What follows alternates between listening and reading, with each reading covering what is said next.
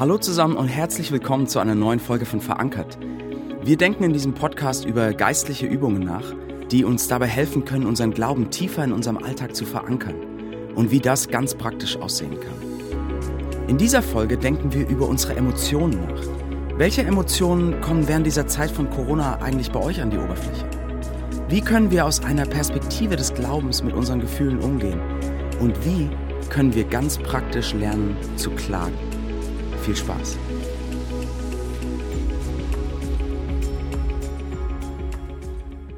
Unsere aktuelle Zeit mit Corona und Social Distancing ist eine Zeit, die für viele von uns emotional herausfordernd ist. Und es wird gerade auch sehr viel über den Umgang mit Emotionen während Corona geschrieben. Ja, Portale wie Xing zum Beispiel schreiben darüber, wie man in so Online-Video-Calls am besten mit den Gefühlen von überforderten Mitarbeitern umgeht. Wie man damit umgeht, wenn auf einmal jemand im Call in Tränen ausbricht oder sich total zurückzieht. Wie man das einfangen kann.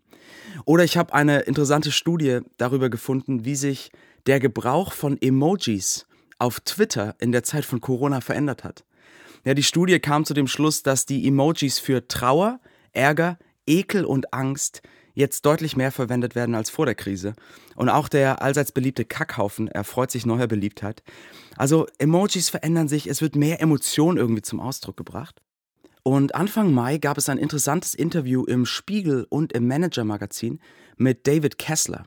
Äh, Kessler gilt als einer der führenden e- Experten im Umgang mit Trauer und ähm, Trauerprozessen. Und er meint, dass das, was wir aktuell in der Krise fühlen, verschiedene Formen von Trauer sind. Und ich zitiere ihn mal aus diesem Interview. Er sagt, wir fühlen verschiedene Arten von Trauer. Wir haben das Gefühl, dass sich die Welt verändert hat. Oh, und das hat sie auch. Wir wissen, dass das vorübergehend ist, aber es fühlt sich nicht so an. Und wir realisieren, dass manches anders werden wird. Der Verlust der Normalität, die Furcht vor einer Wirtschaftskrise, der Abbruch sozialer Interaktionen, das trifft uns. Und wir trauern. Kollektiv. Diese Art kollektiver Trauer sind wir nicht gewohnt.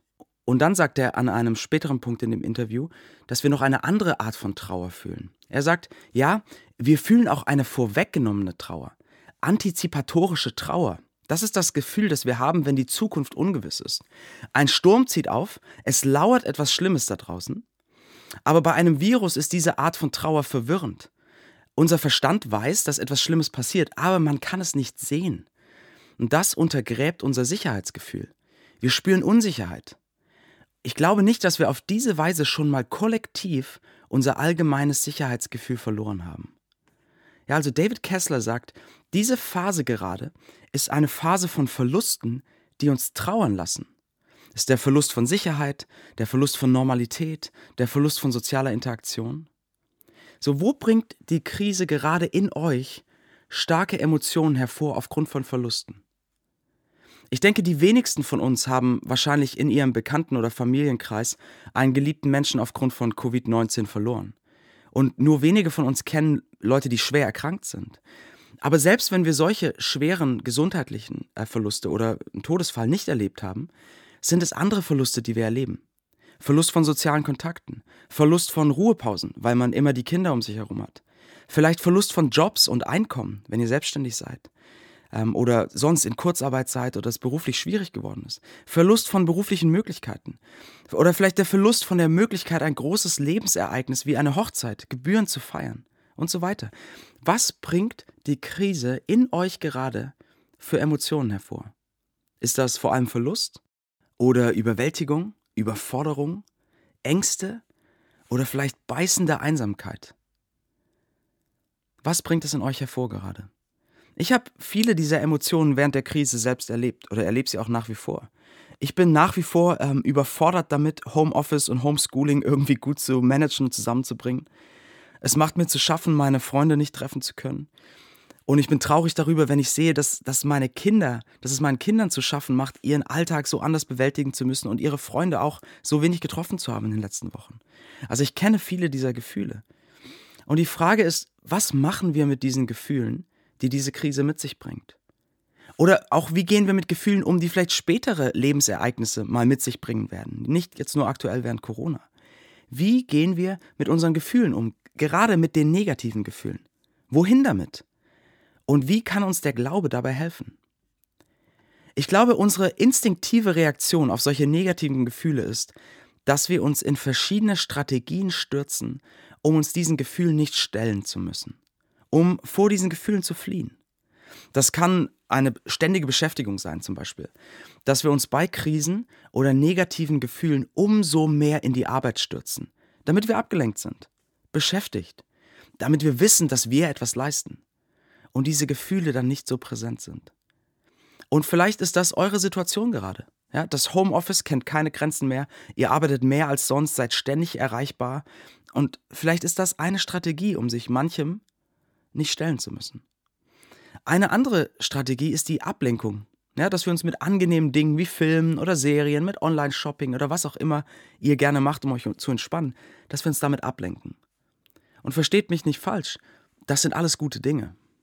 Aber oft flüchten wir uns in sie, um uns unseren Gefühlen nicht stellen zu müssen. Wir lenken uns ab, wir betäuben uns. Manchmal versuchen wir die Gefühle einfach zu ignorieren, als wären sie nicht da. Manchmal überwältigen sie uns vielleicht völlig, ohne dass wir dem groß etwas entgegenzusetzen haben. Oder wir versuchen sie mit Genuss zu betäuben, mit Genuss von gutem Essen, Süßigkeiten, Alkohol, was weiß ich.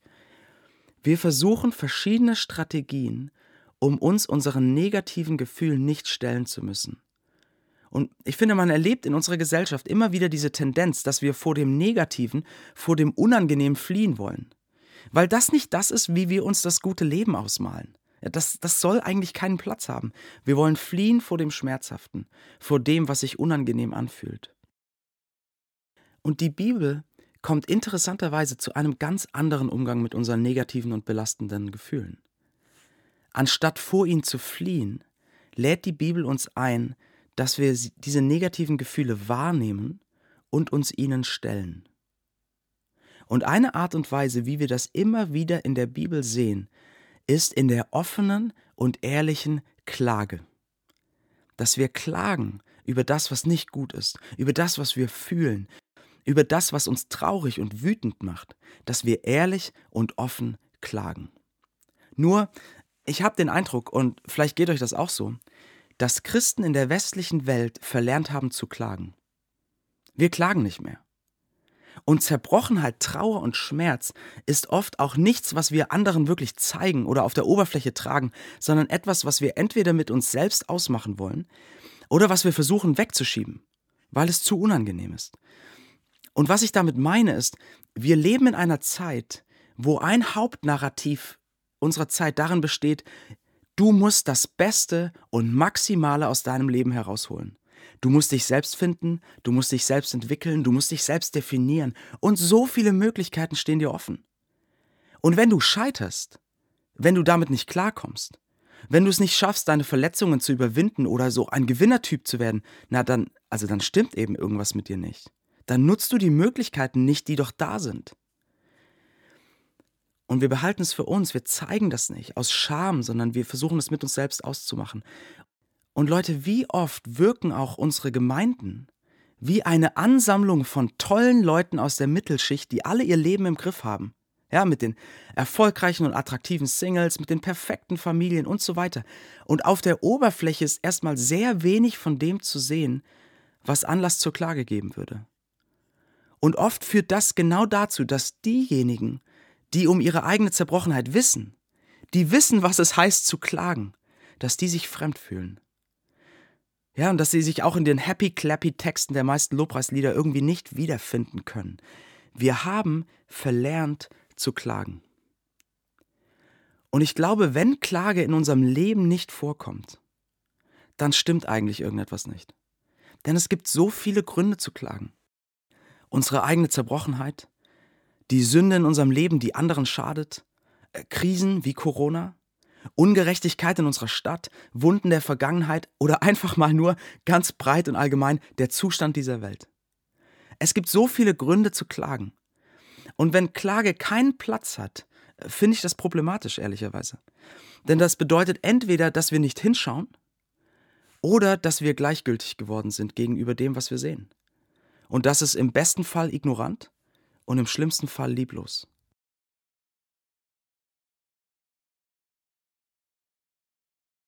Warum klagen wir nicht? Ein Grund dafür könnte vielleicht auch sein, dass wir die Spannung, die Klage beinhaltet, nicht aushalten. Seht ihr, wenn wir klagen, begeben wir uns nämlich ganz bewusst in eine Spannung. Klage ist eine Spannung.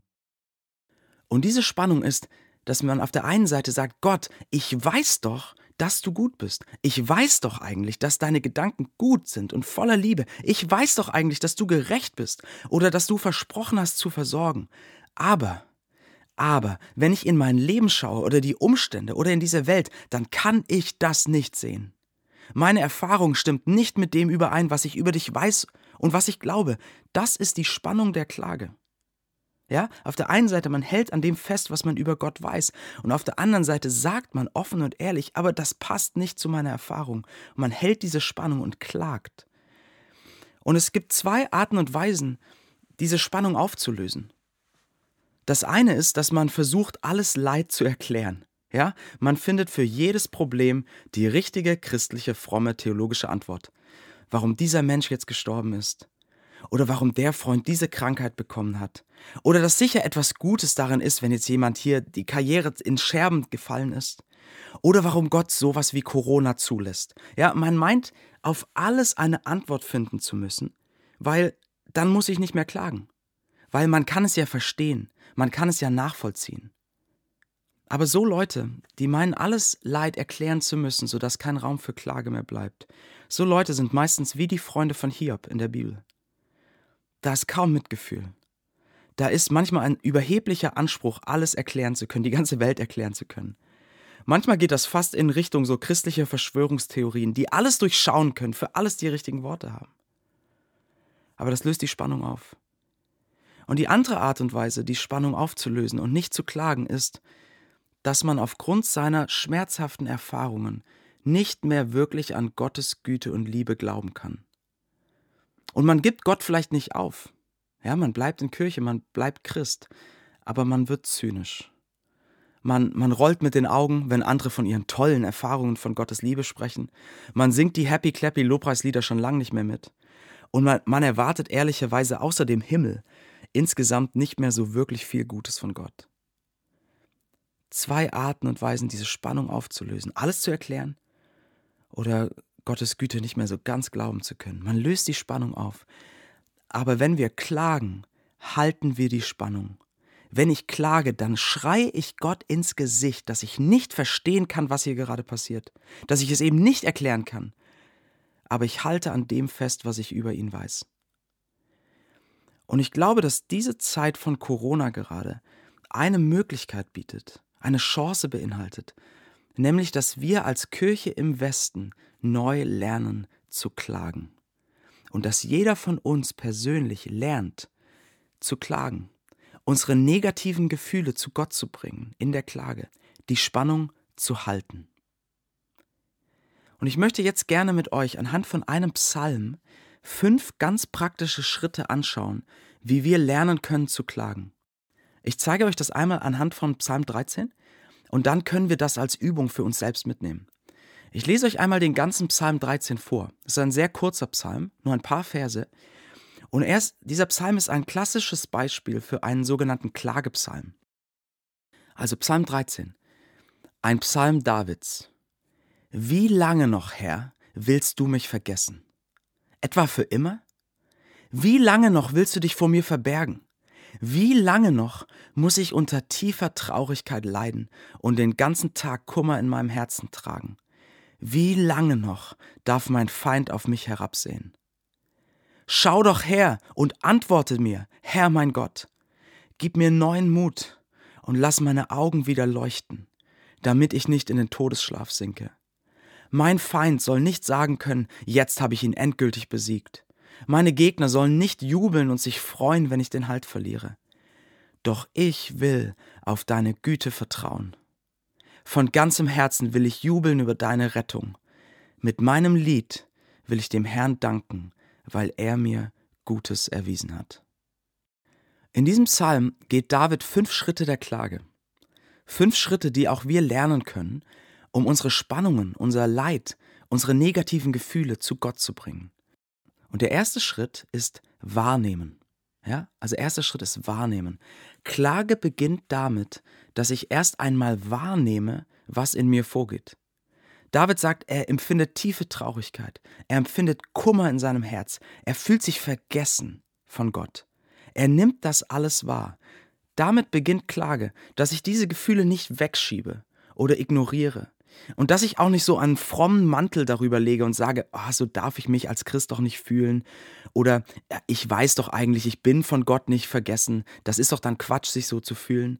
Nein, sondern dass ich das wahrnehme und benenne und sage, doch, ich fühle mich gerade von Gott vergessen. So fühle ich mich. Es beginnt mit dem Wahrnehmen. Ja, das geschieht erstmal innerlich. Und dann bringe ich im zweiten Schritt, was ich innerlich wahrgenommen habe, jetzt vor Gott in der ausgesprochenen Klage. Also der zweite Schritt ist dann die Klage oder die Beschwerde, könnte man sagen. Ich bringe das, was ich wahrgenommen habe, zu Gott, ehrlich und offen. David sagt Gott in dem Psalm ehrlich, was er fühlt. Er sagt, wie lange, Herr, noch willst du mich vergessen? Etwa für immer da, da ist auch Ärger drin, ja, das ist offen, mit offenem Visier. Wie lange muss ich diese Traurigkeit noch ertragen? Gott, schau her, hier ist etwas nicht in Ordnung, hier ist etwas nicht gut. Das ist, was ich fühle, was ich sehe, was ich wahrnehme, was ich empfinde. Und vielleicht fühlen sich manche von euch nicht ganz wohl bei dem Gedanken, Gott so direkt und ehrlich zu sagen, was nicht gut ist, so euch bei Gott zu beschweren. Dann macht euch Folgendes bewusst. Nichts davon ist für Gott überraschend. Nichts davon ist neu für ihn. Er weiß doch, was ihr im Innersten fühlt. Er weiß, was euch bewegt. Er weiß, wo ihr auch mit ihm hadert. Er weiß das. Ob ihr es aussprecht oder ob ihr es in euch hineinfresst, er weiß es. Aber er möchte, dass ihr es zu ihm bringt. Dass ihr euer Herz vor eurem Vater ausschüttet. Und natürlich sollte unsere Klage oder diese Beschwerde bei Gott auch mit Ehrfurcht verbunden sein. So wie man einem guten Freund ehrlich und ungeschönt, aber doch mit einer gewissen Wertschätzung für die Person sagen kann, was Sache ist, so auch bei Gott. Wir dürfen und wir sollen mit offenem Visier klagen. Also nachdem wir jetzt diese ersten beiden Schritte gegangen sind, nachdem ihr die Gefühle oder die Situation wahrgenommen habt im ersten Schritt und das dann im zweiten Schritt offen vor Gott ausgedrückt hat, äh, dann kommt der dritte Schritt. Und dieser dritte Schritt ist, ihr bittet Gott darum einzugreifen. Also es ist eine Bitte um Veränderung. David betet dann in Vers 4, Schau doch her und antworte mir, Herr mein Gott, gib mir neuen Mut und lass meine Augen wieder leuchten. Er bittet ihn, greif ein, tu etwas, veränder etwas. Und diese Aufforderung von David, diese Bitte um Veränderung, ist in dem vierten Schritt von Klage begründet. Und das ist in seinem tiefen Vertrauen zu Gott. Und das ist der vierte Schritt von Klage. Vertrauen. David kommt zu Gott und er weiß, dass er ehrlich und offen klagen kann. Er weiß, dass er seine Gefühle, egal wie negativ, hinlegen kann. Dass er um Veränderung bitten kann. So, woher nimmt er diese Zuversicht, dass er all das so zu Gott bringen kann? Er kann das tun wegen dem, was er über Gott weiß, was er über Gottes Charakter weiß, was er über Gottes Kraft weiß, was er über Gottes Güte weiß. David begibt sich hier in die Spannung der Klage. Er hält an dem fest, was er über Gott weiß. Er sagt ähm, in seinem Psalm ja, doch ich will auf deine Güte vertrauen. Das heißt, inmitten seines Schmerzes, inmitten seiner Klage sagt er, ich halte fest an deiner Güte und ich vertraue darauf ein Teil von Klage ist, ein Schritt von Klage ist, dass wir uns daran erinnern, wie Gott ist. Dass wir uns daran erinnern, wie wir Gott erlebt haben. Dass wir uns daran erinnern, was er versprochen hat. Und dass wir so zu einem neuen Vertrauen kommen. Zu einem tieferen Vertrauen. Ja, wir, wir schauen unseren negativen Gefühlen ins Auge, aber wir schauen auch dem ins Auge, was wir über Gott wissen und erinnern uns, Gott, ich weiß, dass du gut bist und dass du gerecht bist und dass du, du hast so oft für mich gesorgt und du bist mir so oft begegnet. Und daran halte ich fest. Und so lernen wir, in unserem Schmerz Gott neu zu vertrauen. Und der fünfte und letzte Schritt von Klage ist dann schließlich Lob und Anbetung. David schreibt am Ende des Psalms, von ganzem Herzen will ich jubeln über deine Rettung. Mit meinem Lied will ich dem Herrn danken, weil er mir Gutes erwiesen hat. Das sagt er inmitten seiner Klage. Seine Situation hat sich noch nicht verändert. Er empfindet immer noch seinen Schmerz. Seine Ängste und Sorgen sind immer noch da. Und doch hebt er den Blick und fängt an, Gott zu loben. Wie kommt er dazu? Er kommt dazu, weil er auch hier wieder erst einmal zurückschaut. Er dankt Gott, weil er ihm Gutes erwiesen hat in der Vergangenheit. Er lobt Gott für all das Gute, das er schon erlebt hat, für den Segen, den er schon bekommen hat. Er schaut darauf und er wird neu daran erinnert, wie Gott ist und wie gut er es mit ihm meint, und das bringt ihn zum Lob, mitten in seinem Schmerz. Und vielleicht finden das manche von euch zynisch, ja, so selbst im Schmerz zu loben. Ist das nicht irgendwie unauthentisch? Ist das nicht sich so etwas einzureden, um irgendwie einfach sich selbst zu ermutigen? Nein, ich glaube, dass das ganze Leben als Christ wird immer wieder von dieser Spannung erfüllt sein, dass wir im Schmerz Gott loben. Seht ihr, in diesem Leben wird nie alles gut sein. Wir werden immer von Dingen umgeben sein, die nicht gut sind, die schmerzhaft sind. Manchmal betreffen sie uns persönlicher, manchmal sind sie mehr in unserem Umfeld oder systemischer Natur. Und trotzdem loben wir doch Gott für das, was wir von seiner Güte und Liebe erlebt haben, inmitten all der schwierigen Dinge. Also Anbetung und Lob geschieht immer auch in einem Kontext von Leid und Schmerzen. Und genauso in der Klage. Wir loben Gott für das, was wir schon mit ihm erlebt haben. Wir erinnern uns daran, wie gut er zu uns war und wie gut er ist. Und das bringt uns zur Anbetung. Wir schauen zurück auf das, was er getan hat. Und es gibt noch einen zweiten Blick zurück, der uns inmitten von Schmerz zu Lob und Anbetung führt. Wenn wir zurückschauen auf den Ort, wo Gott selbst den tiefsten Schmerz getragen hat für unser Wohl. Wenn wir klagen, dann lasst uns auch aufs Kreuz schauen. Auf Jesus Christus, auf unseren Gott mit Narben. Jesus ist ein Gott mit Narben, der all unseren Schmerz und unsere Wunden kennt. Er ist ein Gott mit Narben, der voller Mitgefühl und Barmherzigkeit ist. Und nicht nur das, sondern er ist auch ein Gott, der es so gut mit uns meint, der uns so sehr liebt, dass er die dunkelste Nacht für uns getragen hat, dass er den tiefsten Schmerz für uns getragen hat, um uns zu lieben und unser Wohl zu suchen. Schaut darauf und kommt zu Lob und Anbetung inmitten eurer Klage. So das sind die fünf Schritte von Klage.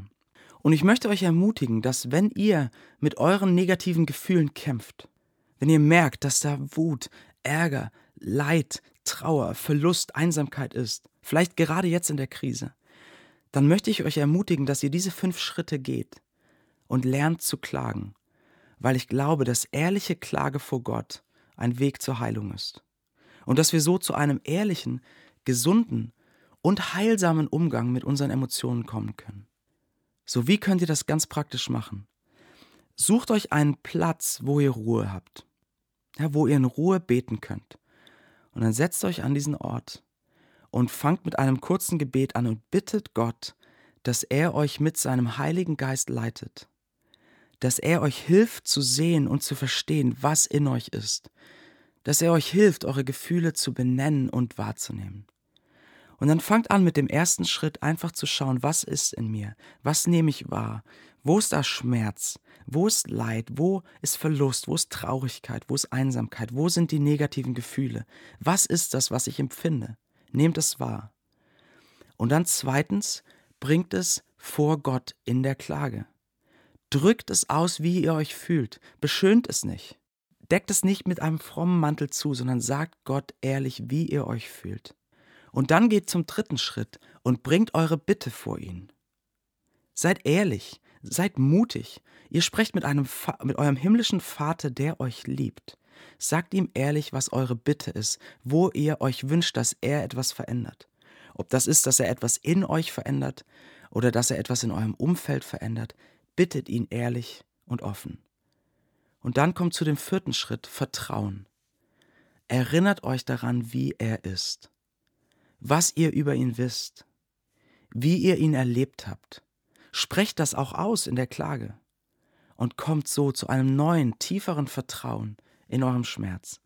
Und schließlich kommt zum fünften Schritt der Anbetung. Schaut zurück in euer Leben, wo Gott gut zu euch war.